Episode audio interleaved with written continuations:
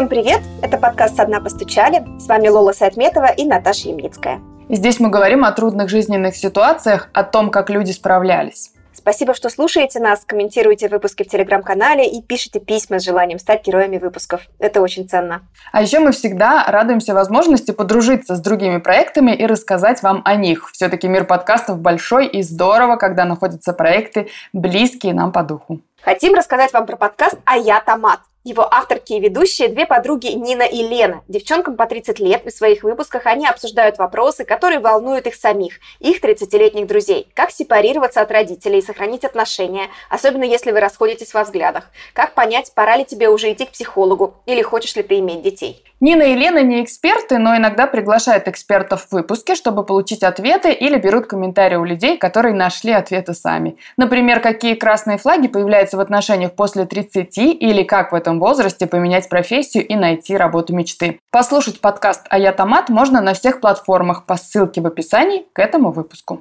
А если возвращаться к нашему подкасту, то сегодня у нас в гостях Ирина Зайковская. Ира – лингвистка и приглашенная исследовательница лаборатории социолингвистики Университета штата Мичиган в США.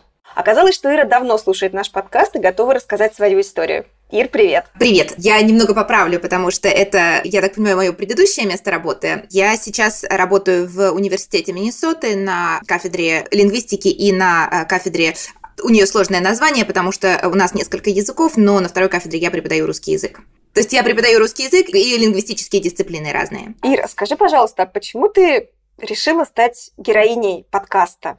не про... И просто я слышала тебя в подкасте про языки, про то, как изучают языки, про то, как идет усвоение языка. Офигенно интересно.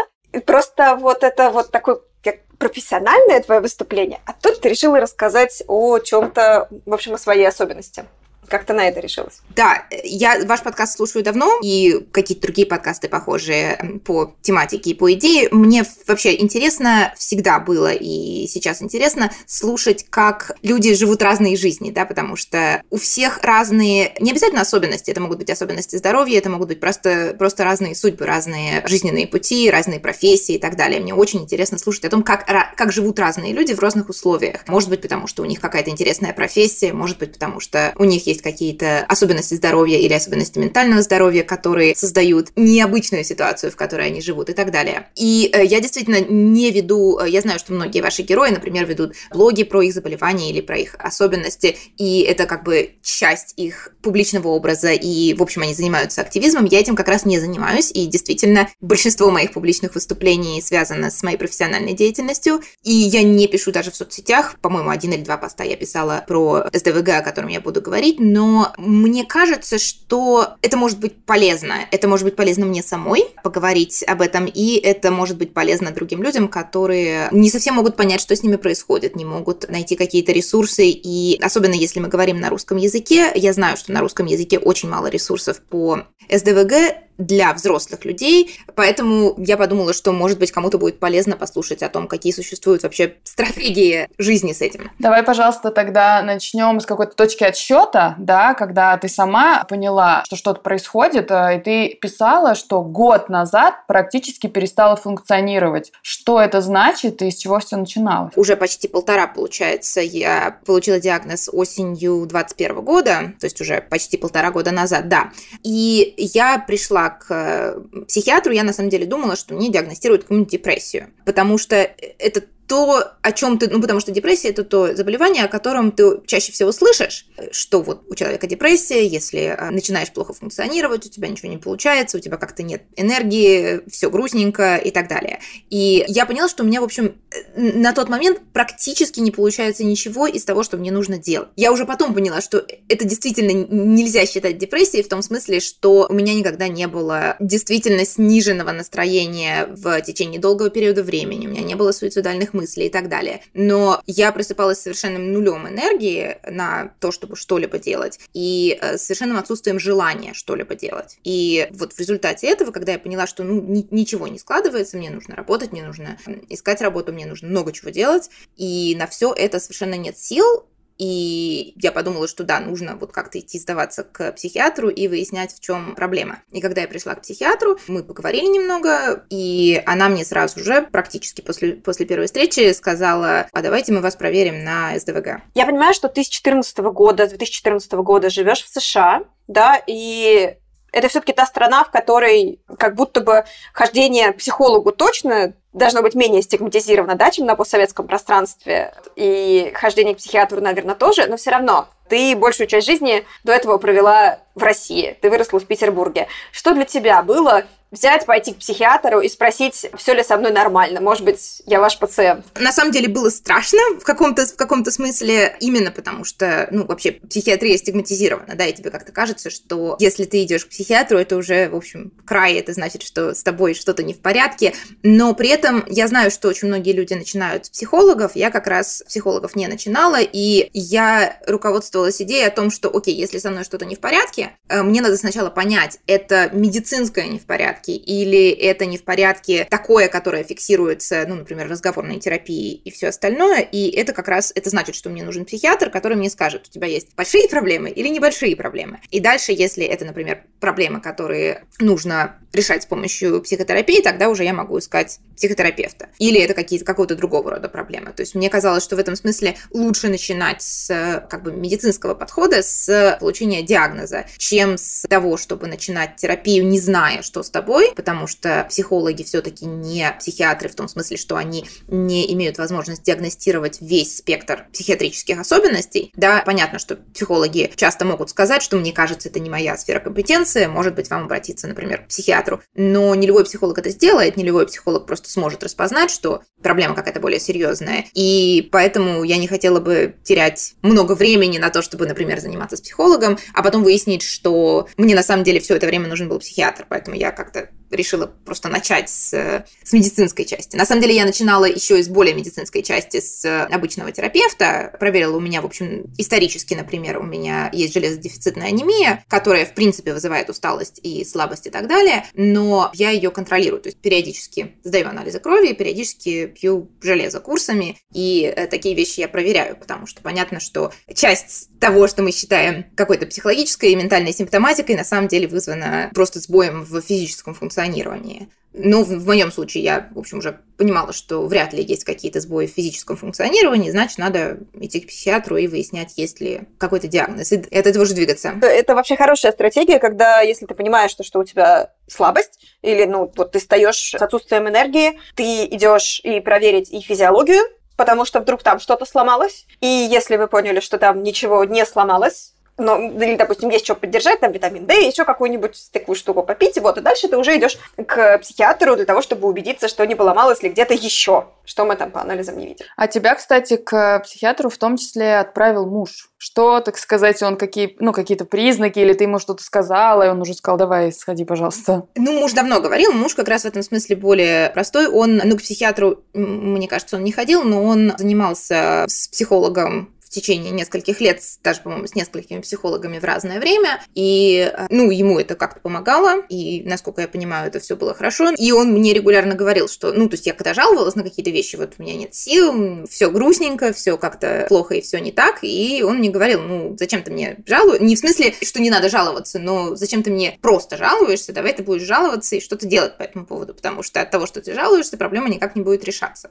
Что, в общем, что, в общем, справедливо, потому что действительно пожаловаться оно приятно, но, насколько я понимаю, никому еще это не помогло, в смысле, не помогло проблему решить какую-либо. Залезть на ручки иногда помогает.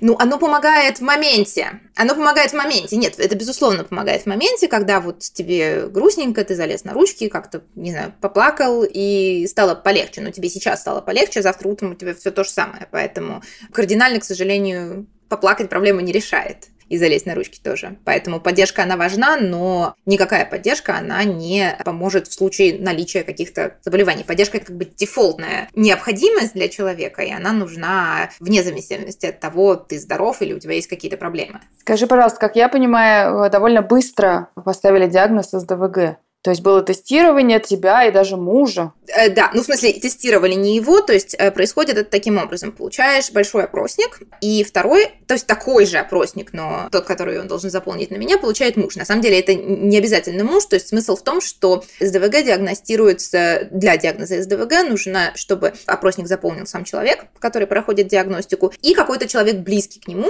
который имел возможность наблюдать ваше поведение, ваше, как, вашу жизнь в течение долгого времени. То есть для детей, когда а, проводят обследование детей, это практически всегда родители, да, кто-то из родителей заполняет этот опросник. В случае взрослых людей можно выбрать, кто-то выбирает друга или подругу близкую. А в моем случае это муж, потому что, ну, близкий человек, и он меня, так сказать, наблюдает непосредственно ежедневно, и это совершенно независимо. Я не знаю, что он там отвечал на этот опросник, но, насколько я понимаю, в общем, все совпало. И это делается не столько для того, чтобы поймать человека на том, что ты говоришь неправду, а просто потому что люди склонны, например, ми- минимизировать какие-то свои особенности или, особенно в случае с ДВГ, вообще о них забывать. То есть ты заполняешь какие-то вещи, и ты можешь просто забыть упомянуть какие-то штуки, которые, скажем, постороннему человеку бросаются в глаза. Да, то есть это такой опросник, он заполняет, заполняешь его ты, заполняет его другой человек, и дальше психиатр это все сводит и смотрит. И когда я в следующий раз к ней пришла, и в следующий раз мы встретились, она сказала, что, ну, в общем, все довольно очевидно и довольно так ярко. Твое интервью для меня очень-очень полезно, Ир, потому что я, я сейчас в Израиле, и я планирую здесь пойти и продиагностировать, нет ли у меня СДВГ, потому что все, что ты описывала в письме, все, что ты говоришь сейчас, есть у меня тоже подозрение, что м- это, в общем, тот самый дефицит внимания. Э, маленькая рекламная пауза была, простите. СДВГ проявляется тремя основными симптомами. Невнимательность, импульсивность, гиперактивность. И кажется, что эти признаки можно отыскать у любого ребенка или взрослого.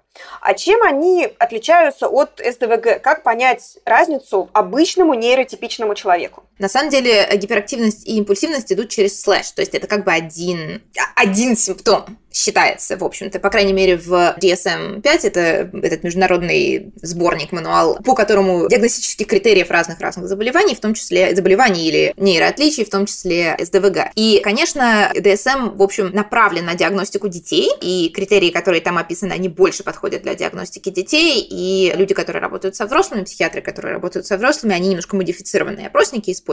Но в целом смысл вот в чем. СДВГ расшифровывается как синдром дефицита внимания и гиперактивности. Да? На самом деле это такое название, которое уводит от сути, потому что нет никакого дефицита внимания. А проблема не в том, что у человека как бы есть дефицит внимания, а в том, что человек не может успешно контролировать свое внимание. У человека не хватает исполнительной функции, это вот ровно, ровно то, где, собственно, поломка, где, где проблема, и исполнительная функция не справляется с тем, чтобы внимание контролировать. Это значит, что мы не можем или, или можем меньше, нам это сложнее по сравнению с нейротипичными людьми, решать, в какой момент и на что именно мы обращаем наше внимание. Да, это приводит к как бы двум вариантам поведения, да, это одновременно, ну не одновременно, а в смысле у одного и того же человека может э, приводить к тому, что человек очень легко отвлекается, да, например, сидишь, что-то делаешь, запела птичка, прозвучало уведомление на телефоне, и ты сразу отвлекаешься, и не потому, что оно произошло, а потому что твой мозг автоматически переключает твое внимание на что-то более простое, более очевидное с того, что требует неких усилий, и, соответственно, это практически невозможно контролировать. А с другой стороны, у СДВГ есть такая милая особенность, как гиперфокус, когда в какой-то момент, опять же, без личного контроля в том-то и дело, то есть ты не можешь сознательно уйти в гиперфокус. Это ситуация, при которой ты что-то делаешь, и ты в этом залипаешь. И это может быть как что-то серьезное, то есть это может быть, например, работа над, я не знаю, пишешь книгу, статью научную и так далее, и уходишь в нее. Это может быть ситуация, когда ты читаешь книгу и проехал 10 лишних остановок, потому что ты совершенно не можешь из нее вылезти, и совершенно вот внимание полностью ушло туда. Ты уже очень хорошо понимаешь ситуацию, но мы немножко не обсудили, как все было с самого начала. То есть, условно, э, момент, когда тебе говорят этот диагноз, как он для тебя звучит, э, что ты про него знаешь, было ли какое-то, не знаю, страшно, непонятно, что с тобой происходит в момент, когда ты узнаешь. Когда я узнала, я, я очень удивилась. Ну как, то есть понятно, что когда тебе уже предлагают пройти на что-то опросник, ты понимаешь, что, скорее всего, психиатр это у тебя и подозревает, да, то есть в этом смысле это не было таким прям колоссальным сюрпризом, потому что есть очень много вещей, которые, опросников, да, которые она могла бы мне предложить, она мне предложила этот, ну, наверное, не просто так. Наверное, потому что она думала, что есть основания для этого, поэтому я предполагала, что, возможно, так и есть. И к моменту, когда я получила диагноз, я, в общем, предполагала, что это возможно. Я не то чтобы никогда не слышала этого названия, но я как раз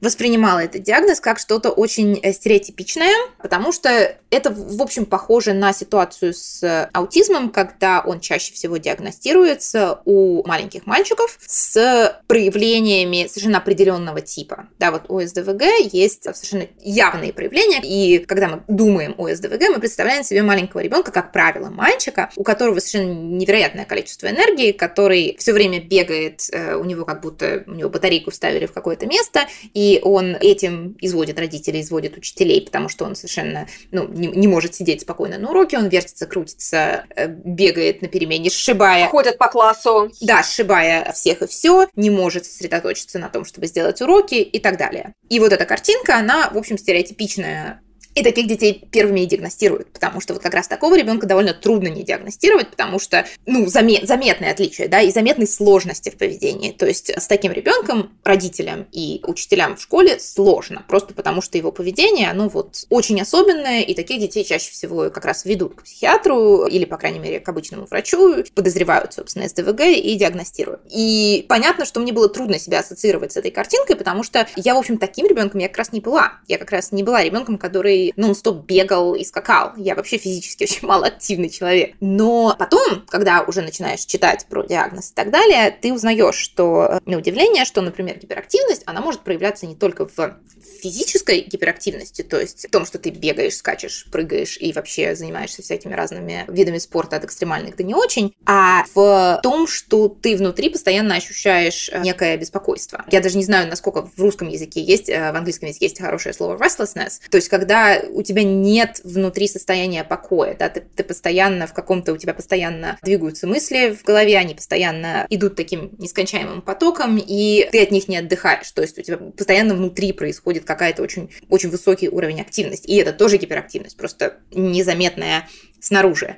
И импульсивность то же самое. То есть импульсивность, она может проявляться не в том, что ты кого-то, не знаю, тебе сказали что-то неприятное, и ты сразу человеку в морду дал. Это, безусловно, импульсивность, но импульсивность это и когда, например, ребенок, не подняв руку, отвечает на уроки, да, или что-то такое, что нам кажется гораздо менее связано, например, с агрессией или с каким-то рисковым поведением, а просто э, нам это кажется грубым или не, ну, каким-то не очень, не очень вежливым проявлением. И вот это все, когда ты начинаешь читать об этом, и когда ты начинаешь думать о том, ну, вот как, как это все в жизни происходило, ты понимаешь, что, в общем, да, и огромное количество вещей, которые со мной были с самого детства, они становились в... Пазл складывался, да, то есть ты понимаешь, что, о, вот поэтому-то, вот и, э, например, когда мы говорим о женщинах, наиболее частый вариант проявления СДВГ у девочек – это то, что мы называем мечтательностью и задумчивостью. И пока ты об этом не узнаешь, ты совершенно не ассоциируешь это поведение с СДВГ, потому что это карти- картинка девочки, которая вот так вот сидит и смотрит в окно на птичек во время урока, вообще совершенно не складывается с картинкой мальчика, который вскочил, побежал, кинул ботинком в одноклассника или, там, я не знаю, ручкой в учителя или еще с чем-то. Кажется, что это совершенно разные вещи, но оказывается, что это могут быть два разных проявления совершенно одного и того же диагноза.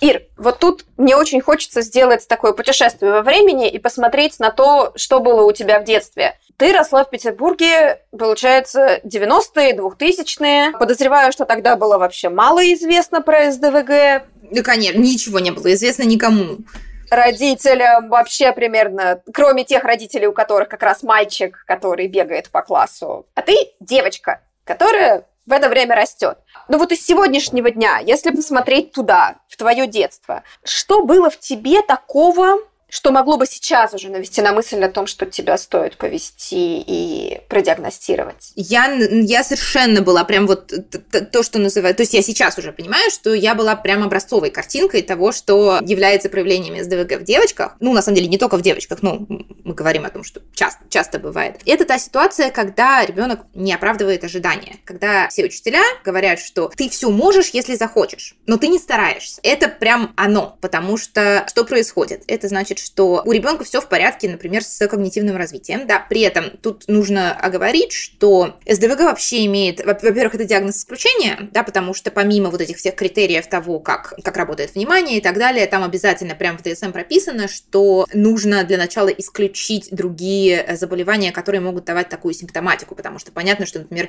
какие-то элементы этого может давать депрессия, какие-то элементы, например, вот состояние беспокойства может давать, например, шизофрения и так далее. Много вещей, которые могут давать отдельные симптомы, да, то есть это должно быть комбинация шести, как минимум шести для детей и пяти для взрослых симптомов, которые появились в возрасте раньше 12 лет, которые проявляются в жизни более 6, на протяжении более 6 месяцев и значительно взаимодействуют с несколькими сферами жизни, да, то есть и дома, и в школе, и на работе, если это взрослый человек и так далее. Так вот, у СДВГ есть большая коморбидность с другими особенностями.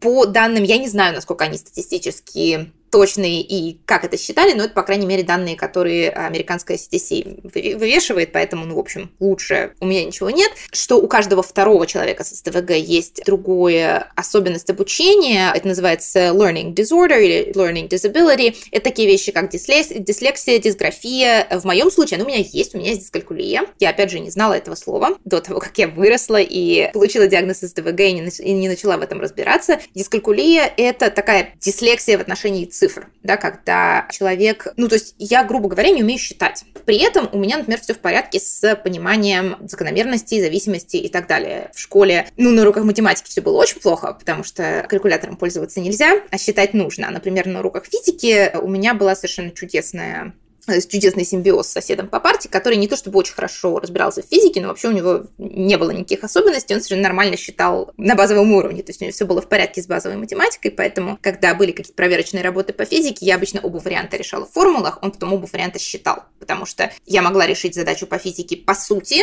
да, как ее надо решать, какие формулы нужно использовать и так далее, я не могла потом посчитать. Это совершенно невозможное для меня мероприятие. Точно так же, например, я не могу практически пользоваться аналоговыми, аналоговыми часами. То есть определять время по часам ну, а, а, оно не работает, оно у меня в голове не определяется как время. Или и, и сюда же, к этой же самой дискалькулии относится плохая ориентация в пространстве, в буквальном, да, буквальном виде. Не в смысле вообще, это может быть и вообще, но речь идет о пространстве непосредственно вокруг себя, то есть я постоянно бьюсь обо что-то. А косяки, у меня постоянно есть синяки на ногах, потому что я бьюсь о любую тумбочку, о любой стул, обо все вот такое, просто потому что ты не рассчитываешь, неправильно рассчитываешь расстояние до этого предмета. Да, то есть я хочу взять что-то со стола, я при этом ударюсь, не знаю, сломаю ноготь о, о край стола, потому что я немножко неправильно рассчитала, как я потянусь за этим предметом и так далее. То есть, опять же, в школе для меня это проявлялось в математике, я на самом деле очень рада, что я закончила школу до ЕГЭ, потому что ЕГЭ я бы никогда в жизни не сдала, а в школе я закончила с э, все-таки тройкой, а не двойкой по математике, только потому что у меня были хорошие, добрые учителя,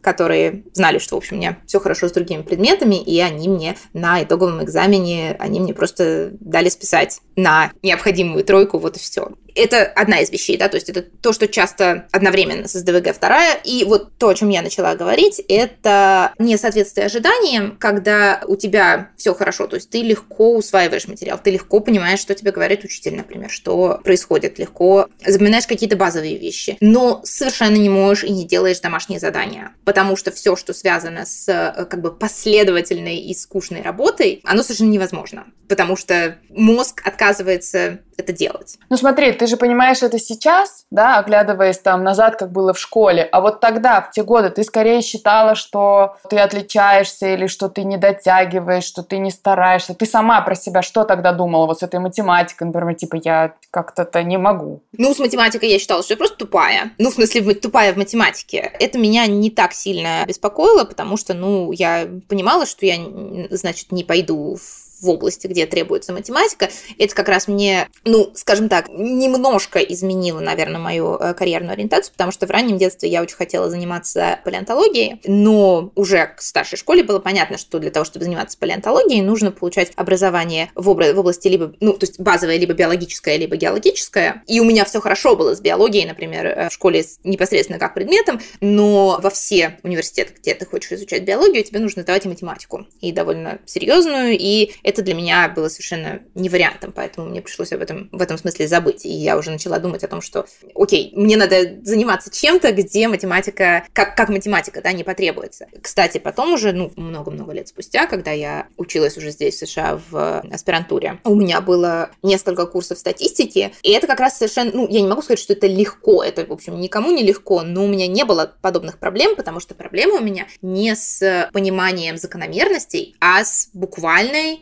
физической математикой и счетом, и когда у тебя есть либо возможность пользоваться калькулятором, либо у тебя есть возможность пользоваться программами статистическими, то эта проблема снимается, потому что тебе не нужно самому считать какие-то сложные вещи в столбик, а интерпретировать закономерности и определять, какие, например, какие именно тесты тебе нужно использовать, она как бы в этом смысле не задета, да, то есть я сейчас понимаю, например, если бы я сейчас жила жизнь заново и, например, не в России, то вполне возможно, что я бы могла получить то, что называется accommodations, то есть когда тебе разрешают, ну, какие-то создают тебе особенные условия при изучении определенных предметов, в некоторых случаях это больше времени, в некоторых случаях это использование калькуляторов там, где другим этого делать нельзя и так далее. И я вполне могла, например, заниматься той же биологией, потому что та проблема, которая существовала, она, была, она бы снималась дополнительными условиями, да, дополнительными какими-то возможностями, которые были бы предоставлены. Ну, вот как-то так. Но это про математику, подождите. А ты хотела сказать, что, а вот, ну, типа, с математикой ты считал себя тупой,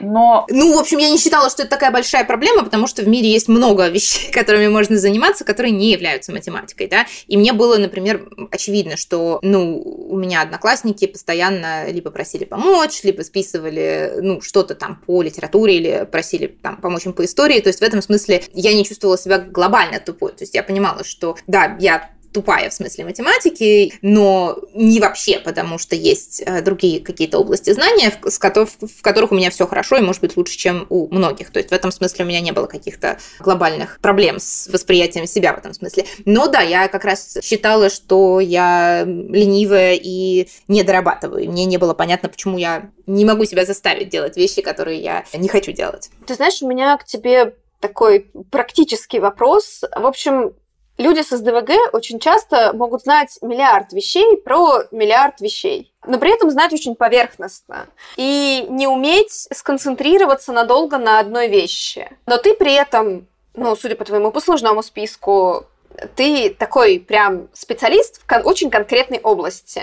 Как тебе удалось держать фокус на чем-то одном так бесконечно долго? А потому что не на одном. Именно потому что не на одном. Это совершенно правда, да, это именно так и есть. И, кстати, есть такая не научная, а просто популярная, насколько я понимаю, была какая-то популярная книжка и несколько статей потом в интернете про то, что люди делятся на сканеров и дайверов. Почему я говорю не научная? Она не научная не в смысле, что это какая-то плохая идея, а в том смысле, что она не основана на научном исследовании, да, то есть там нет методологии в этом смысле. Не научная не значит плохая, это просто значит, что человек, который ее разработал, скажем так, исходил из собственных наблюдений, а не пользовался каким-либо систематизированным научным подходом. Да? В чем эта идея заключается? В том, что люди бывают способны к глубокому погружению в какой-то предмет. Это дайверы, а сканеры — это люди, которые очень легко загораются какой-то идеей, чем-то новым, начинают это делать, потом им очень быстро становится скучно, и они это бросают и а, занимаются чем-то другим. Действительно, это прям идеальное описание человека с СДВГ. Тут важно, да, поскольку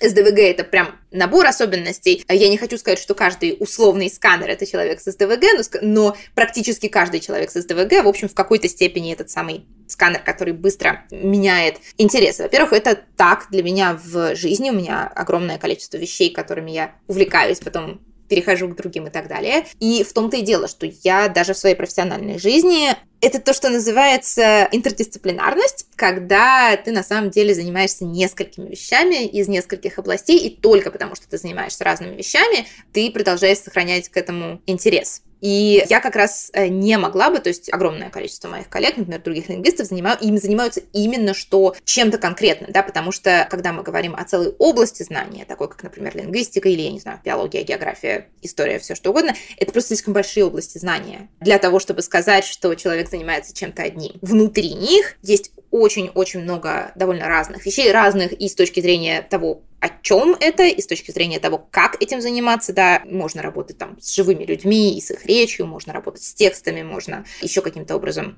это исследовать. И секрет именно в том, что я довольно много перескакиваю, довольно многими разными вещами занимаюсь. И в этом смысле это, это даже тоже проблема, потому что, например, мое резюме и мой список публикаций выглядит как раз не очень убедительно для серьезного ученого в том смысле, что у меня нет прям какой-то одной единственной линии того, что я делаю. И это тоже приводит к скажем, большим трудностям при поисках работы и так далее. Так что в этом смысле это, безусловно, проявляется, и оно, оно прям есть. А вот скажи, пожалуйста, все-таки ну, там, учеба в России, потом переезд, а учеба в американском вузе, работа в Америке. С какими-то сложностями все время тебе приходил сталкиваться, но я не знаю, там, дольше учить информацию, больше зубрить, э, не знаю, дольше сидеть или наоборот, не знаю, научиться как-то справляться с, с вот этим отвлеканием.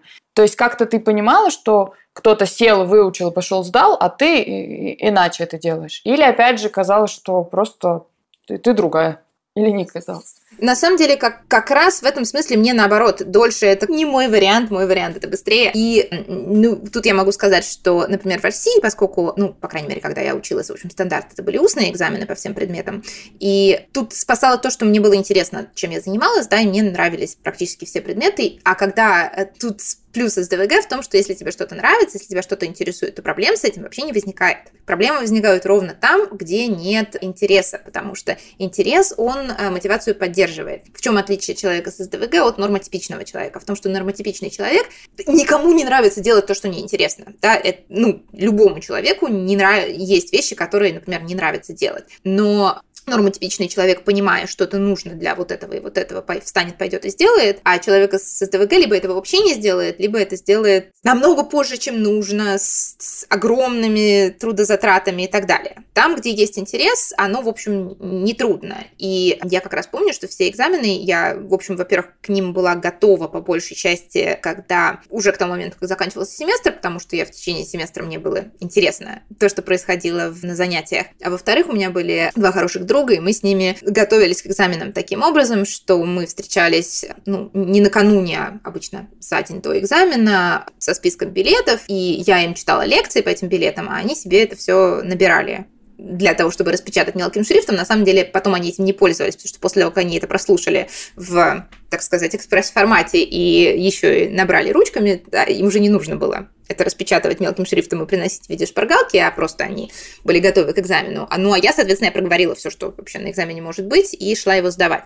У чего я не могла, это сидеть к экзамену готовиться. Это прям потому, что там дают сколько-то минут, и часть преподавателей меня за это очень не любила, потому что они обычно приходят и как рассчитывают на то, что у них есть 40 минут на то, чтобы потупить и проснуться. Но вот это как раз я совершенно не могу выдержать того, чтобы это делать, поэтому я брала билет и садилась отвечать. Ты тоже шла самая первая, да? Да, абсолютно всегда. Просто не, не потому, что я хотела показать, что я самая умная, а просто потому, что для меня вот это вот ожидание – это удавиться проще.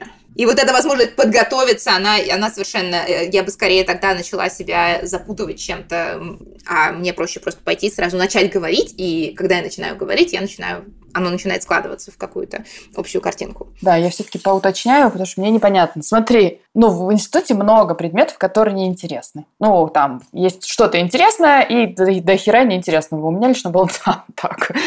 И получается, что ну, как будто ты говоришь о том, что ты никак не замечала, и тебе это никак не мешало. Верно? У меня не было в университете, у меня это была проблема в школе, потому что в школе было огромное количество предметов, которые мне были неинтересны, а в университете мне было все интересно, за исключением физкультуры и буквально пара предметов, которые на первом курсе закончились, таких общеобразовательных, и, и все.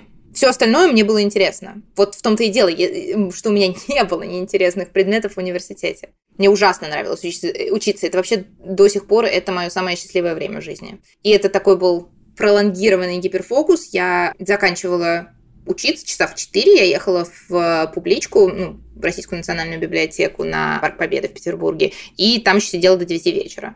Потому что мне было интересно, потому что, в общем, да. Слушай, ну вот гиперфокус это ведь такая, с одной стороны, суперсила, с другой стороны, в общем, приходится все равно за это платить. Чем тебе приходилось платить за него? Мне, ну как сказать, понятно, что действительно за это приходится платить, если гиперфокус не совпадает с тем, что тебе нужно делать. Когда он совпадает, в общем, все хорошо. Когда он не совпадает, и ты, например, читаешь интересную книжку вместо того, чтобы делать что-то, что тебе нужно в данный момент, тогда возникают какие-то проблемы, да, когда тогда, собственно, э, может возникнуть ситуация, когда ты не успеваешь что-то сделать.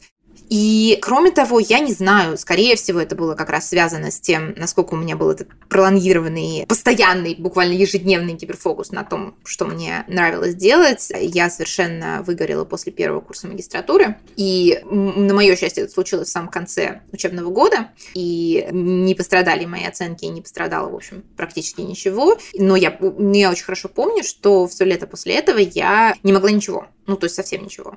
Я как-то гуляла, где-то ходила, я не могла даже книжки читать. То есть абсолютное такое состояние, когда ты не можешь никаким интеллектуальным трудом заниматься. И это просто на мое счастье. Я тогда, ну, потому что у меня, я училась в магистратуре, и тогда я уже начала работать, но работала я тоже в университете, поэтому в этом смысле у меня и отпуск, и каникулы совпали, да, и летом мне не надо было ничего непосредственно делать. У меня была подработка, но она была очень такая технического характера, без, без подключения интеллектуальных способностей. И, собственно, благодаря этому я как-то уже к следующему учебному году относительно восстановилась, но с тех пор я никогда уже не смогла вернуться к такому, вот как раз после этого стало труднее делать все, труднее стало заниматься чем-либо, и тогда вот я уже начала понимать, что один гиперфокус не вывозит. Просто с тех пор оно в течение многих лет так потихонечку, потихонечку, потихонечку усложняло жизнь. Ведь большинство людей, которые не диагностированы в детстве, да, то есть у которых нет прям совсем таких сурово острых проявлений, они получают диагноз, когда сталкиваются с, какие, с какой-то ситуацией в жизни, когда у них заканчиваются копинги, когда у них заканчиваются стратегии, которые они используют, чтобы с жизнью справиться. И для всех людей это разные вещи. Да? Для кого-то как раз поступление в университет, когда ну, человек сам по себе, и многие люди понимают в университете, что они просто не вывозят составление как-то самостоятельного расписания или еще чего-то. Для многих людей это случается, когда, например, них появляется ребенок, и все, и, и у человека срывает возможность, потому что как-то вот вроде ты жил, ты вроде как-то нас как-то под, подстроил жизнь под себя, потому что это то, что я поняла уже потом, но, в общем-то, поскольку нет никакого способа СДВГ вылечить, да, то что можно сделать, это подстраивать свою жизнь и окружающую среду непосредственно под, под это, и максимально облегчать себе э, все вещи, в которых возникают сложности. И искать людей, которые могут делать за тебя вещи, которые, которые тебе делать сложно. Искать способы, которыми можно как-то как обойтись. И, так далее. Слушай, ну здесь же, и лол, прости, что я, я сыплю вопросами, это как будто для меня сегодня диагностическое э, интервью просто какое-то, я прям на каждое слово хочу сидеть, кивать, и такая, да, блядь, да, блядь, да, извините.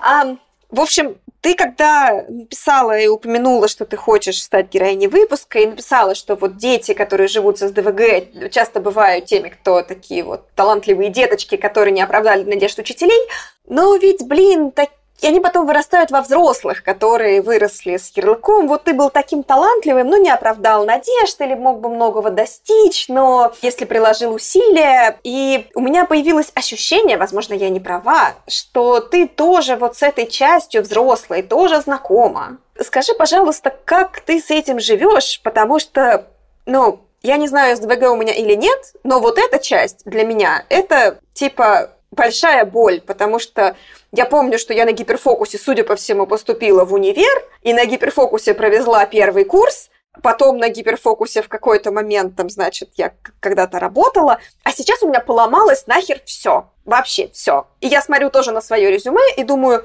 это какой-то набор бесконечного хаоса. Никакой стратегии. Хотя я была умной девочкой с золотой медалью и могла выстраивать стратегии. Но оно больше ни хера не работает. Как ты с этим справляешься, как человек, которому диагностировали и уже лечат, и который уже много про это знает? Это читайте в нашей книге никак, потому что глобально это, к сожалению, не лечится. На самом деле, я, чем больше я про это думаю, тем больше я понимаю, что, в общем, глобально стратегий несколько, но только те, которые, они теоретически возможны, они на самом деле практически ни для кого не рабочие. То есть, либо у тебя должен быть, условно говоря, менеджер прям с детства. Я не знаю, мама, которая занимается ребенком, и жизнь ребенка прям выстраивает, что ребенок делает, и так и продолжает его жизнь, собственно, строить. И это, скажем так, оно, скорее всего, приведет к какой-то более осмысленной карьерной траектории, только понятно, что такая ситуация, она повлечет за собой ряд других проблем в виде сепарации от мамы, отношений и так далее. То есть это тоже, в общем, вряд ли идеальная идея. То есть это либо как-то другой человек, просто внешний менеджмент, да, когда менеджмент всей жизни и всей карьеры отдается на аутсорс. Мало рабочая стратегия, и, и потому что далеко не все мамы, к счастью, вообще хотят этим заниматься, и потому что, опять же, если есть мамы, которые хотят этим заниматься, вряд ли ребенок потом будет очень счастлив, потому что возникнут проблемы в других областях жизни. С другой стороны, есть вариант, ну, скажем так, я об этом на самом деле много думала и пришла к выводу, что мне надо прям забыть о том, что такое баланс жизни и работы. Понятно, что это считается каким-то таким идеалом. И я большую часть жизни прожила в мечтах о том, что когда-нибудь я вырасту, и я буду тем человеком, который уходит, сдел, делает все дела на работе, потом уходит домой и отдыхает, у него есть какие-то хобби, не знаю, чем-то занимается интересным, потом еще вечерком читает книжечку, дома с родными сидит, пьет чаек и так далее. И вот я сейчас тем более понимаю, что это прям вообще невозможный сценарий. Это был бы относительно возможный сценарий, если бы я занималась какой-нибудь работой вообще не связанной с интеллектуальным трудом. То есть той работой, которая может выполняться только на рабочем месте. Любая работа, которая подразумевает работу с текстами, работу с людьми, работу с, я не знаю, с клиентами, или, как в моем случае, преподавание или исследование, это невозможно. Это невозможно выключить. Просто потому что, во-первых, ты не успеешь сделать свою и, и никогда не будешь успевать сделать все, что ты хочешь в течение определенного рабочего дня, потому что СДВГ тебя будет заставлять, будет тебя периодически отвлекать. То есть обычный человек может прийти на работу и проработать там, я не знаю, 4 часа, потом пойти на, на обед, и потом еще 4 часа проработать, особенно не отвлекаясь. Соответственно, человек может в это время много сделать. Я так не могу. Если со мной вдруг не случился гиперфокус, а это вещь, которая совершенно неконтролируемая и непланируемая, то я начала что-то делать. Там я ответила на несколько имейлов. А дальше я вспомнила, что а мне нужно еще сделать вот это. Я отвлеклась, сделала вот это. Потом я просто посмотрела в стену, я думала, что прошло 5 секунд, а прошло 20 минут. Но поскольку при этом ты понимаешь, что работа, она все равно должна должна делаться, ты, ты возвращаешься и начинаешь ее делать. Поэтому та работа, которая есть, она же никуда не денется, и ты ее все равно делаешь. Но время, которое ты затрачиваешь, в сумме растягивается, растягивается, растягивается. И ты, соответственно, остаешься на работе дольше, ты, потому что все равно нужно. Но то, что у меня есть ДВГ, не значит, что я плохо делаю свою работу как бы на выходе. Да? То есть на выходе, на, том, на той стороне, которая обращена к студентам, все в порядке, потому что я не могу прийти на занятия неподготовленной. Да? Я всегда прихожу готовая. Я не могу не проверить контрольные работы или сочинения, которые они написали. Но как это делается? Вот это уже как раз вопрос, потому что если у меня там, условно говоря, наступило 6 часов, но из-за того, что я отвлекалась и так далее, я не закончила подготовку к занятию, которое у меня завтра в 9 утра. Я же не уйду домой. Мне же все равно нужно закончить готовиться к своему занятию. Или мне все равно нужно проверить вот эту стопку работ. И я это буду делать, пока это не закончится. И все личные обещания, мечты о том, что с завтрашнего дня я буду, я приду и сначала буду делать все важное, они разрушаются прям первым же отвлечением, первым же, не знаю, кто-то из коллег остановился около твоей двери и что-то спросил. Ты отвлекся, и дальше коллега уже давно ушел по своим делам, да, после того, как он тебе задал вопрос, ты на него ответил, а ты вернуться обратно, переключиться не можешь, потому что ты уже отвлекся, ты идешь себе делать чаек, ты идешь, не знаю, что-то еще делать, и а, таким образом выпадает значительный кусок времени. И вот когда ты понимаешь, что ну, иначе не будет, то ты хотя бы принимаешь это как собственный выбор и перестаешь себя пилить за то, что у тебя нет рабочего баланса.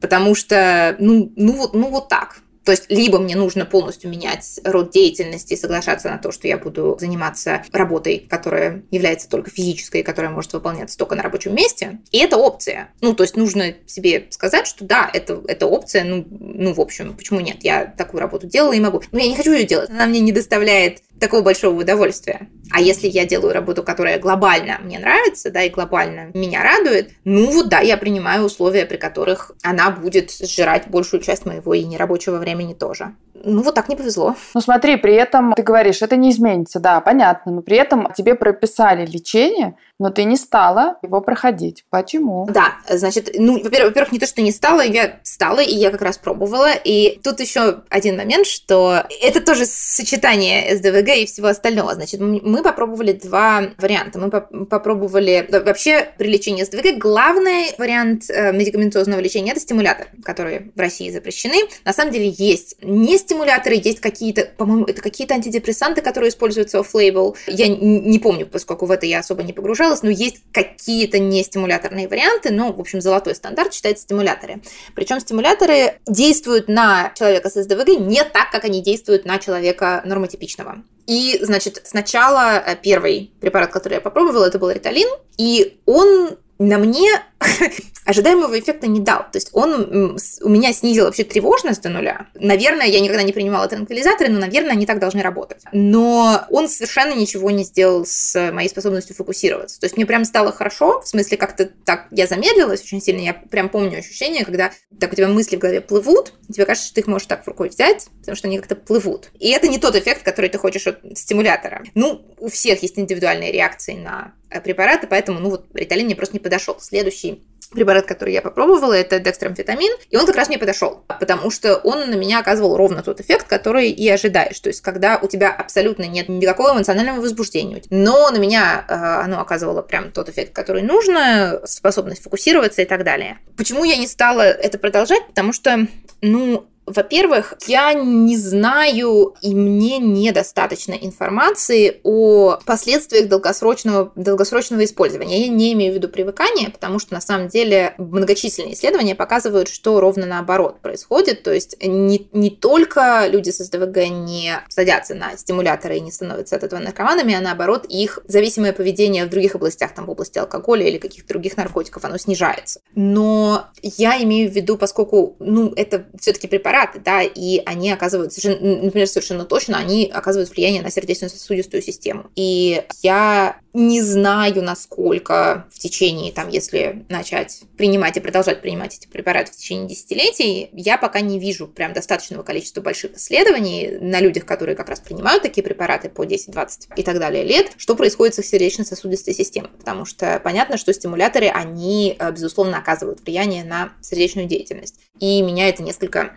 останавливает. То есть я использовала их как бы периодически для, например, того, чтобы начать какую-то работу, когда, ну, то есть вот я, например, на каникулах, когда есть ну, перерыв между семестрами, да, и, но уже как бы каникулы заканчиваются, мне уже надо начинать готовиться к следующему семестру, мне себя не заставить, то есть никак это не начать, и я могла себя таким образом запустить, и дальше уже продолжить. А вторая причина, это как раз она характерная для СДВГ, это то, что для того, чтобы получать лекарства, тебе надо снова идти к врачу, тебе, надо, тебе снова надо получать рецепт. А вот эти вот мероприятия, записаться, получить рецепт его потом получить, они сложно осуществимы, потому что как раз у людей с СДВК вообще вся, все, что связано с бюрократией, все, что связано с документами, фо, заполнением форм, соблюдением каких-то таких вещей, это все совершенно провальная система. Поэтому об этом тоже очень много мемов есть и шуток о, о том, что люди с СДВГ забывают принимать свои стимуляторы. Ну, то есть, потому что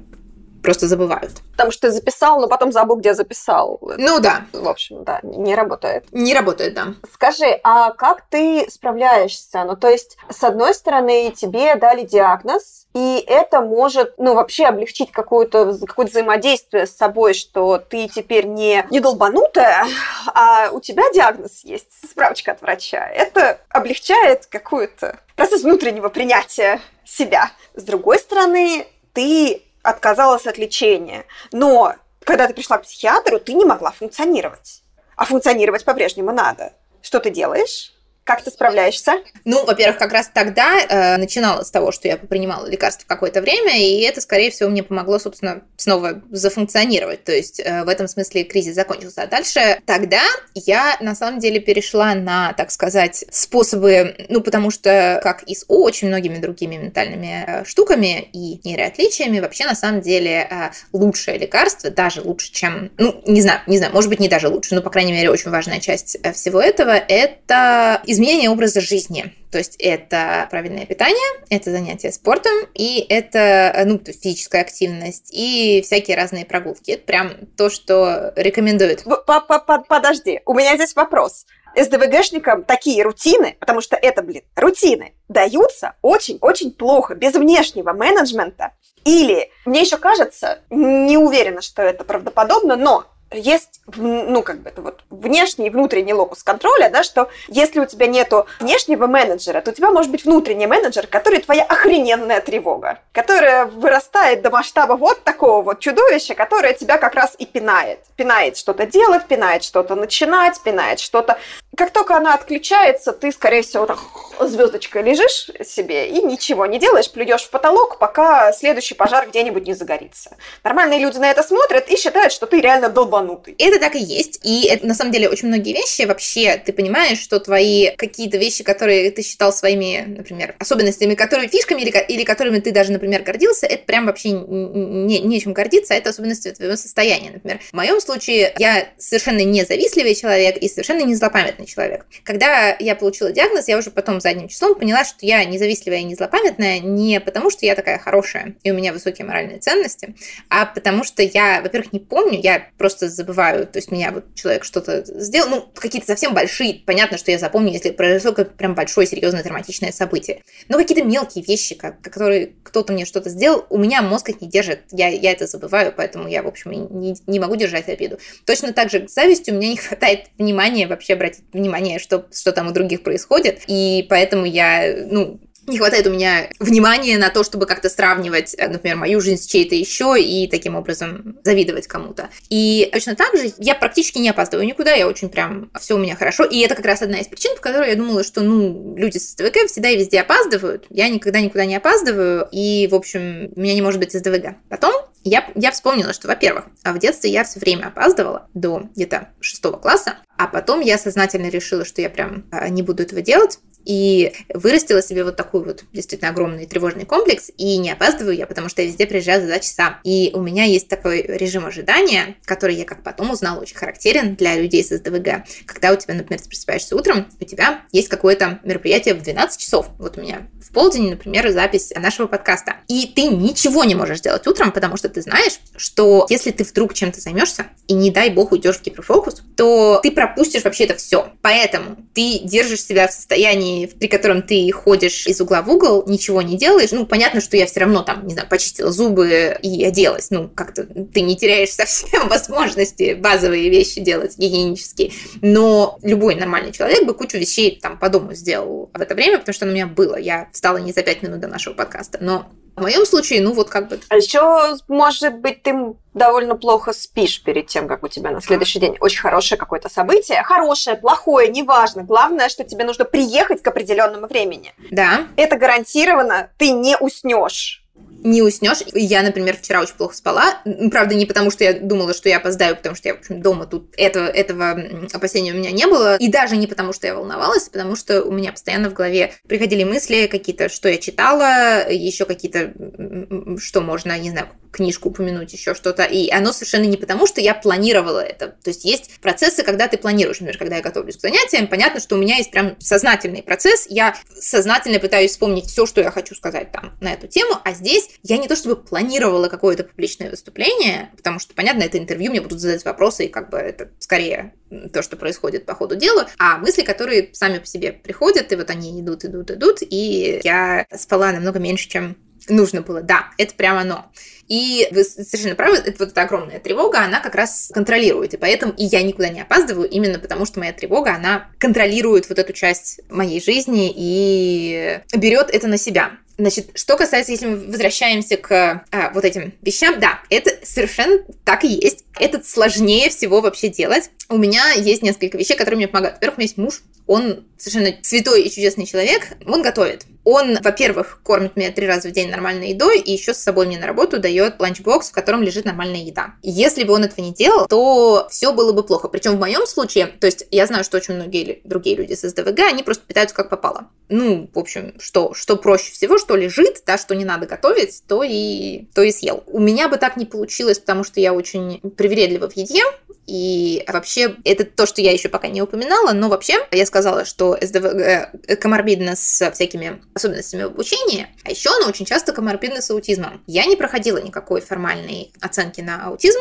но у меня, по крайней мере, есть полный набор сенсорных ощущений, которые характерны при аутизме. Это прям целый спектр вещей, которые мне всячески мешают жизнь. В том числе это относится к еде, и они как раз определяют, что я не могу я есть сухомятку, то есть если я не ем горячую еду, большую часть раз в день, то я не функционирую вообще. И э, поэтому, скорее всего, я бы ее все-таки готовила, но в такой ситуации эта готовка занимает такое количество энергии и сил, что тогда ты, собственно, живешь на обслуживании себя. У меня так бывает, когда муж в командировку уезжает или что-то, когда я себе полностью готовлю еду, и еще плюс тогда остаются наши три кота, которых тоже надо, естественно, тогда полностью по, по полной программе обслуживать с едой и лотками. И тогда работать вообще очень плохо, потому что все, что есть, весь контроль, который, в принципе, у меня существует, он весь уходит на то, чтобы приготовить еду и обслужить котов, потому что это базовые вещи, которые надо сделать, а, соответственно, на все остальное его уже не остается. Ну, соответственно, еда у меня как бы она более или менее решена. И дальше тогда, когда я получила диагноз, мы жили в Мичигане, и мы жили в своем доме. И мы решили ходить гулять, и в этом смысле все немножко попроще, потому что из дома можно выйти гулять непосредственно. Когда мы переехали в Миннесоту, вот туда, где я сейчас живу, мы, к сожалению, живем в квартире, в многоквартирном доме. И я гулять сразу перестала, потому что как только возникает вот этот самый барьер, когда для того, чтобы погулять, нужно выйти, спуститься на лифте седьмого этажа и вот это все, и ты моментально перестаешь это делать. То есть это как раз к вопросу о том, что организация жизни мы будем в конце августа переезжать снова в дом, и уже мы искали специально, потому что я понимаю, что я не буду гулять совсем и выходить из дома куда-либо, кроме как на работу, если мы не переедем туда, где я могу это сделать одним движением, да, где я могу выйти просто непосредственно из дома, потому что вот оно так, так работает, да, иначе оно не работает. И на тот момент, на тот момент я могла как-то вот э, себе организовать какую-то физическую активность какую-то, и тогда у меня была возможность спать побольше, потому что я работала удаленно и меньше, и, соответственно, у меня даже при том, что есть всегда трудности со сном, все равно в целом получалось гораздо больше спать. Соответственно, тогда я начала принимать лекарства, у меня было вот это все. И, в общем, удалось как-то вернуть функциональность. Дальше я уже переехала, работа стала физической 5 дней в неделю, ну, в смысле, физической, не физической, в смысле, что я мешки таскаю, а в смысле, что мне надо физически приходить на работу в живую аудиторию с живыми студентами. И, соответственно, переехали в другое место, вот это все. Сейчас, конечно, это все гораздо хуже и возможность это все контролировать гораздо-гораздо ниже, и ты понимаешь, насколько снижается на самом деле функционирование при вот такой невозможности это контролировать. И я как раз думаю, что на самом деле надо бы как раз вернуться обратно на лекарство, но для этого надо записаться к доктору, надо пойти, надо это все сделать. Трудненько. Нужен менеджер. Да, вот как человек, видимо, который периодически менеджер, Объясните мне простым языком, что надо знать партнеру. Ну, то есть, вот я человек очень строгий, к дедлайнам, срокам, опозданиям и так далее, и при этом я, ну, очень хочу быть, не знаю, понимающей, но мне очень сложно. Возможно, какие-то детали просто не понимаю, да. И вот если там у тебя есть муж, да, вы как-то садились и обсуждали, что там, чувак, сорян, но ты всегда будешь за это отвечать, вот за это, за это и за это, ну, вот так вышло. Или так вышло, что он уже за это отвечал и просто... Он, в общем, уже за это отвечал отвечал и, в общем, так при, принял судьбу. На самом деле, в смысле дедлайнов, вот именно рабочих дедлайнов, это как раз одна из тех немногих вещей, которые людей с СДВГ, как правило, заставляют делать что-то. То есть я очень-очень мало в своей жизни срывала рабочие дедлайны. Почти даже никогда, потому что это как раз та граница, которая прям тебя заставляет это делать. И хоть в последний момент, но делаешь то, что положено. Из-за этого летит все, что не имеет формального дедлайна. Или это вот как раз к вопросу о... Ну вот я училась в аспирантуре в США. Это как раз та причина, как...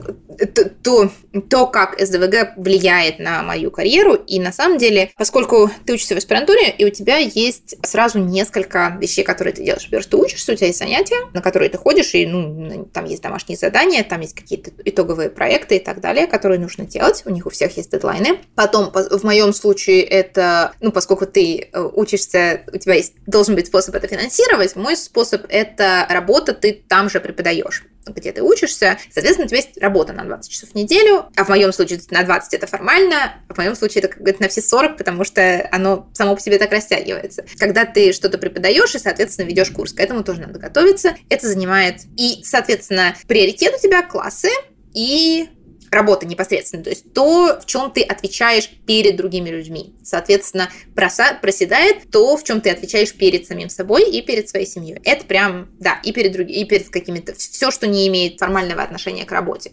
Я подозреваю, что у других людей просто как бы внутренняя иерархия выстроена по-другому, и у них, например, в приоритете, скажем, личные потребности и семья, и тогда, соответственно, вот у этих людей будет лететь работа. Но причина здесь одна и та же, да, что все, что для человека является как бы некоторым приоритетом и имеет формальный дедлайн, оно будет автоматически приоритизироваться и, соответственно, будет проседать все остальное, потому что не хватает вот этой возможности переключаться. Внимание невозможно переключать так, чтобы эффективно успевать делать и то, и другое, и третье. Да, ты на что, на, на чем-то залипаешь, на чем-то сосредоточиваешься, и все остальное отваливается, не делается и так далее. И, соответственно, что, что получается? Поскольку в реальности самое важное, что ты должен делать во время учебы в аспирантуре, это работать над э, своим резюме и над публикациями. Но публикация – это то, что ты делаешь самостоятельно, да, то есть то, что ты должен делать абсолютно сам, а, отсылать в научные журналы, то, что не имеет никаких формальных дедлайнов и так далее. И большинство людей этим и занимаются. В итоге, когда они заканчиваются, у них отличное резюме и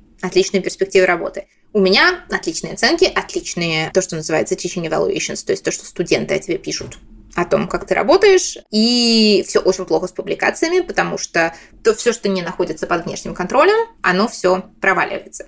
И э, то же самое относится, на самом деле, это прям моя личная боль это отношения с людьми, потому что у СДВГ есть еще такая прям милая особенность, которая, ну, ее можно выразить как с глаз долой из сердца вон, то есть все, все, что не непосредственно находится рядом с тобой, все забывается, и это относится и к предметам, ну, то есть вот условно говоря, я не помню, что у меня есть в доме в холодильнике, вообще. Ну, вот я не знаю, что в каждый момент времени там есть, потому что в момент, когда я его закрываю, я забываю об этом. Точно так же это, к сожалению, работает с людьми. Очень легко заводить отношения и поддерживать отношения, например, в школе или в университете, когда ты с кем-то каждый день находишься в одной и той же среде.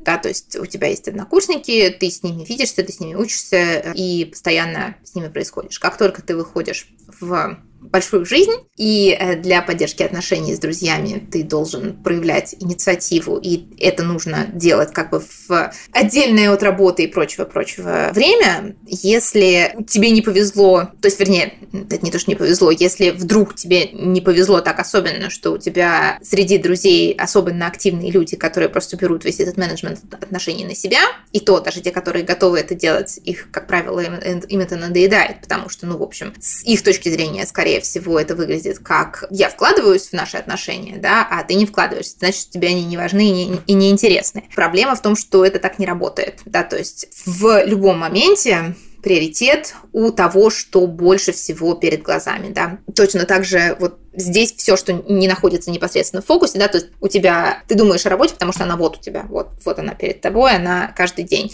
И ты забываешь дни рождения, ты забываешь какие-то вещи, то есть и ты вспоминаешь о друге в какой-то совершенно неподходящий момент, там посреди ночи и так далее, и думаешь, вот завтра надо позвонить Кате, Маше, Васе. Давно с ними не виделась, но, но ты вспомнил об этом вечером, ты утром проснулся, ты, естественно, уже давно забыл, что ты этого хотел вечером и так далее. Да, и я, знаете, что поняла, что мы не ответили на вопрос про мужа. А что, э, какой был вопрос? Я с удовольствием отвечу, я просто его уже забыла. Да, потому что я поняла, что ты рассказала мне все про дедлайн, но ничего не рассказала про то, что менеджмент берет на себя тот, кто может. Да, ну, как сказать, он э, все-таки не берет на себя прям весь менеджмент моей жизни, он действительно берет на себя менеджмент домашний, и, ну, на самом деле, огромное количество всего, что не относится к моей работе, он берет на себя, потому что вот сейчас мне даже страшно об этом думать, потому что есть семейный бюджет. Тут еще помогает, он по, по основному образованию бухгалтер, поэтому он прям, ему естественно даются все эти таблички в Excel, он до меня эти все таблички вел и так далее. На нем семейный бюджет, на нем готовка, на нем какие-то вещи, связанные там с поиском жилья и так далее. Не то, чтобы я ничего по дому не делаю. То есть, например, есть вещи, которые, там, скажем, всей стиркой занимаюсь я, и в этом смысле, то есть он даже не знает, что у него там где есть чистое, потому что это прям весь цикл. Это, кстати, тоже момент, что очень сложно чередовать обязанности. То есть в этом смысле проще взять какую-то прям целую сферу на себя, и она тогда вся полностью моя. Потому что, например, если мы бы чередовали, что, скажем, я не знаю, я должна утром делать вот это, а он вечером, вот это у меня бы в голове совершенно не держалось. А проще в этом смысле брать какую-то прям целую сферу, не знаю, домашних обязанностей, которая моя от начала до конца, и тогда я, по крайней мере, прям ее делаю, так сказать, нон-стопом, чтобы она оказывалась поддерживаема. Но в целом, да,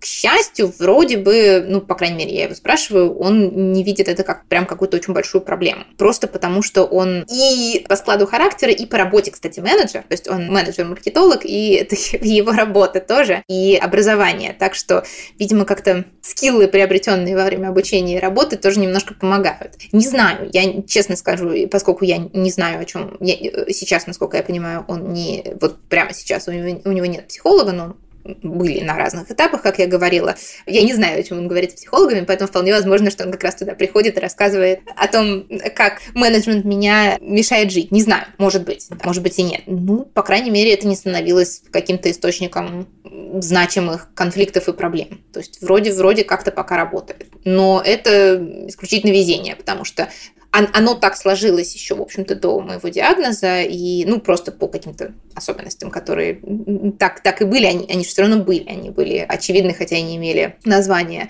Но я, честно скажу, не знаю, как я бы жила без него, например. Просто потому, что я совершенно не представляю, как я бы справлялась с огромной частью бытовой жизни. Поэтому тут, тут я даже не могу сказать, что это какой-то... Тут могу дать какой-то совет, просто потому что оно само. Все-таки вот со стороны другой людей, которые, ну, условно, да, там будут взаимодействовать с такими нейроотличными людьми. Например, есть какое-то представление, ну, не знаю, ну, вот ребенок будет с СДВГ или уже взрослый партнер у меня будет с СДВГ. Наоборот, отстать, не трогать, не давить, не требовать приходить вовремя или брать на себя какие-то, не знаю, садиться с ребенком, составлять план на неделю. Наоборот, там, не знаю, звонить ему каждые 15 минут и говорить, я скоро тренировка, там, я не знаю. Как все все-таки, на твой взгляд, э, более правильно? Понятно, что сейчас точного ответа мы не найдем. С ребенком, насколько я понимаю, правильно как раз, ну, потому что ребенок с СДВГ в принципе не может, у него еще нет никаких возможностей, у него вообще никаких способов, скажем так, выжить без внешнего менеджмента нет. Поэтому тут это как раз тот случай,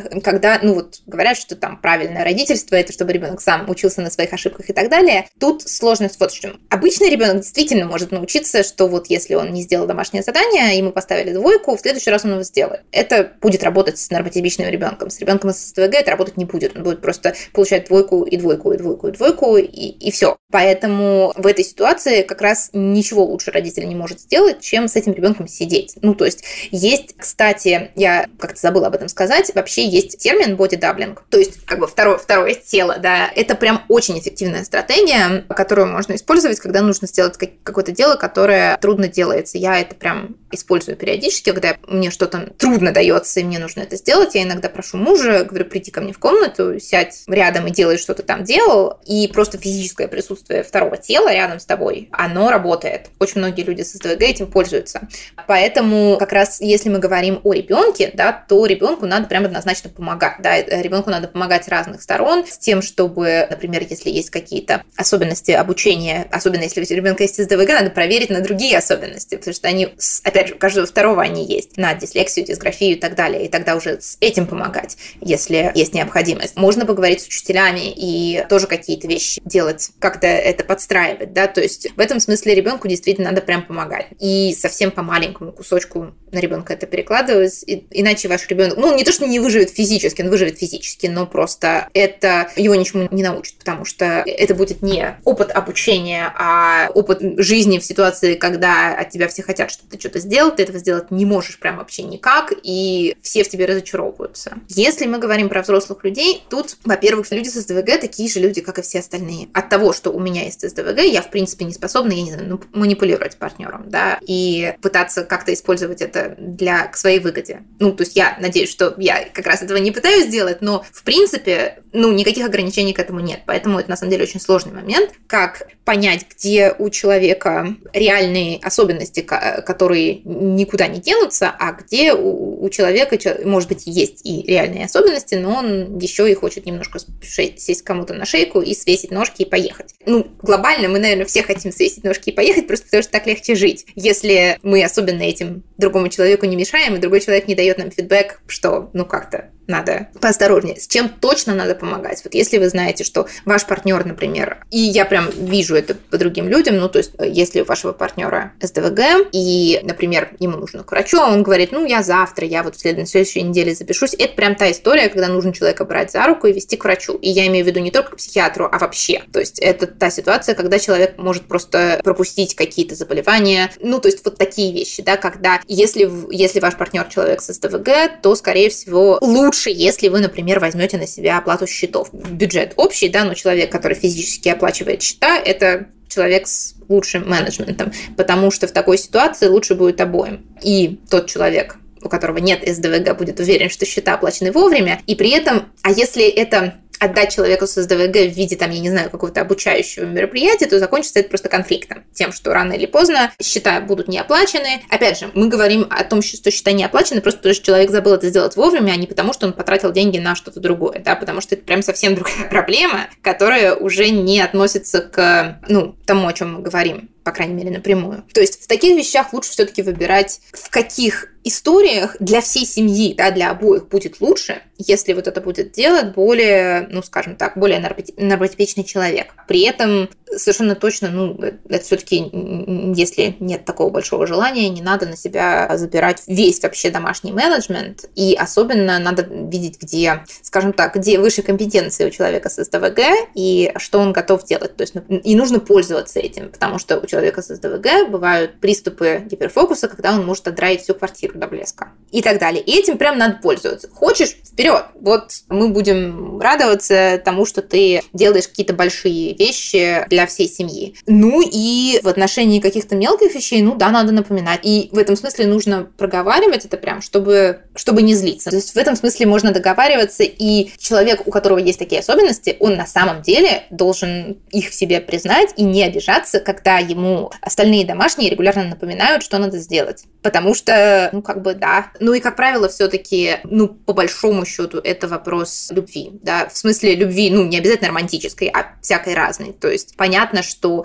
грубо говоря, мы не должны, прям уж точно, быть менеджерами и э, по отношению к людям, которые нам никто, да, которые нам первые встречные. Как правило, мы все-таки входим в такие отношения с людьми, которые нам чем-то важны и которые тоже что-то привносят в эти отношения. То есть понятно, что на самом деле, если это вообще, мне кажется, для любых отношений, если отношения прям совсем односторонние, то, наверное, их имеет смысл заканчивать, потому что так нельзя жить никому. Но если отношения все-таки не односторонние и есть какая-то отдача, то, ну да, то есть, э, скорее всего, с человеком с ДВГ не получится равного партнерства в том смысле, что люди будут взаимозаменяемы в э, делах. Вот этого практически никогда не получится ни в рабочих, ни в нерабочих отношениях. И если вот с этим пониманием приходить, то можно найти какой-то баланс, когда никто не перегружен и никто не обижен. Но вот с пониманием того, что прям не получится так, чтобы во всех задачах люди были взаимозаменяемы. Что бы ты посоветовала людям, у которых есть подозрение, что у них СДВГ, что они не просто ленивые, а, возможно, это особенность работы мозга? Куда идти? Что делать? Ну и, может быть, какие-то лайфхаки? если у тебя они появились за время жизни с диагнозом? официально. Ну, на самом деле, э, куда идти, честно, поскольку я в США, да, то как бы мой путь идти к психиатру. Идти к психиатру, рассказывать, что есть. Лучше всего, ну, по крайней мере, мне кажется, что это правильно, это не приходить с идеей, знаете, доктор, я думаю, что у меня вот это вот. По двум причинам. Во-первых, потому что вы, в принципе, можете ошибаться, да. Я, например, думала, что мне депрессию диагностируют. А во-вторых, потому что это психиатрам не нравится. Ну, то есть, какому врачу понравится, когда ему, к нему приходит пациент и начинает сразу излагать диагноз. И в любом случае, либо психиатру это не понравится, и он будет делать все, чтобы все-таки как-то доказать, что это не так, либо наоборот. Психиатр думает, о, окей, ну вот человек так думает, наверное, у него есть основания, давайте мы вот туда и будем копать, да, а не куда надо. Поэтому лучше все-таки приходить, рассказывать, что не так, и дальше смотреть, что предложит психиатр, какие обследования и так далее. Просто потому что, ну, реально огромное количество того, что с человеком может быть не так, с одними и теми же симптомами, как ментального, так и физического. Поэтому лучше все-таки идти к врачу и терапевту и психиатру и говорить, что с вами, а не доктор, я думаю, что у меня вот это вот. Из лайфхаков, ну, во-первых, это как бы принятие, да, просто понимание того и перестать думает, что ты можешь что-то изменить. То есть это прям, что характерно для СДВГ, это я начну новую жизнь с понедельника. Я прям, я заведу новый ежедневник. Сколько ежедневников мы заводим, это прям история невероятная, и ты его ведешь неделю, а потом забываешь. Просто признать, что нет, этого не случится, нужно искать какие-то другие способы. Более того, почему это важно знать, особенно если есть возможность получить диагноз, даже если не получать медикаментозную терапию. Если вы, например, проходите психотерапию, далеко не все вещи, которые годятся для нормотипичного человека, психотерапии годятся для человека с СДВГ. Для огромного количества людей с СДВГ не подходят, например, дыхательные упражнения. И мне они в том числе не подходят. Это тот инструмент, который использует огромное количество психологов, ну, потому что идея в том, что это как бы должно помочь человеку заземлиться, помочь человеку как-то успокаиваться и так далее. А чаще всего у человека с СТВГ происходит прям ровно обратное, когда дыхательные упражнения приводят к повышению тревожности, совершенно невозможности это делать и практически к паническим атакам. Понятно, что это относится не ко всем, но это такие вещи и многие какие-то мелкие детали, которые нужно учитывать. И, соответственно, если, например, ваш терапевт знает об этих особенностях, он может их учитывать, и он может вам доверять, когда вы говорите, знаете, что-то вот не хочу я дыхательными упражнениями заниматься, они для меня не работают. Мне лучше как-то иным способом заземляться. Вот поэтому, собственно, тоже важен диагноз и важно понимание. А дальше выстраивать жизнь так, чтобы все было проще. И не бояться говорить с партнерами и объяснять им, что с вами происходит, и при этом искать какие-то компромиссы. И мой личный лайфхак, я не знаю, насколько это правильно или неправильно, но я пришла к тому, что я ловлю, ну, скажем так, я ловлю поток, то есть я, если у меня уже, я понимаю, что у меня как-то идет, то я понимаю, что, например, завтра у меня уже не может, может не быть того уровня энергии и того уровня желания что-то делать, я впихиваю максимальное количество дел в этот самый поток. Это не работает для людей, например, с хроническими заболеваниями, потому что у них совсем другая история. Им, наоборот, приходится себя очень сильно ограничивать, в смысле, если, ну, вот ты переработал как бы сегодня, то скорее всего, очень сильно заплатишь за это завтра, до состоянием здоровья и так далее. Поэтому это такая рекомендация, которую нужно применять только при очень хорошем понимании себя. Но в моем случае это не так. То есть у меня завтра может быть или не быть энергии вообще вне всякой зависимости от того, сколько я проработала сегодня. Поэтому если уж у меня есть какой-то поток, и я понимаю, что мне работается, то я лучше сделаю десяток дел, которые я откладывала давно, прямо сейчас, и досижу до, не знаю, середины ночи, чем я этот момент упущу, и потом еще неделю это не смогу сделать. Ну, это вот личный лайфхак, не самый лучший с точки зрения баланса, но в моем случае рабочий. А это был подкаст «Со дна постучали». Последний выпуск второго сезона. Мы уходим на летние каникулы и надеемся вернуться с новыми силами и интересными героями осенью. Спасибо, что слушаете нас, читайте телеграм-канал, оставляйте комментарии. Мы очень ценим обратную связь. С вами были Лола Саидметова и Наташа Ямницкая. Обнимаем. Услышимся.